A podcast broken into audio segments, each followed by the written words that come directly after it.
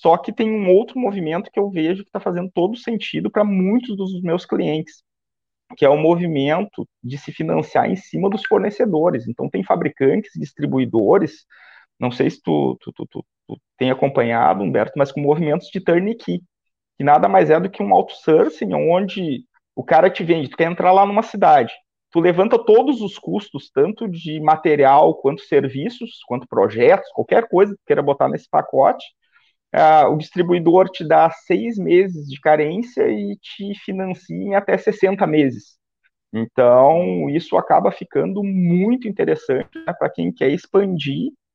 e, e se organizar para as próximas ondas de consolidação, porque, porque isso não vai parar.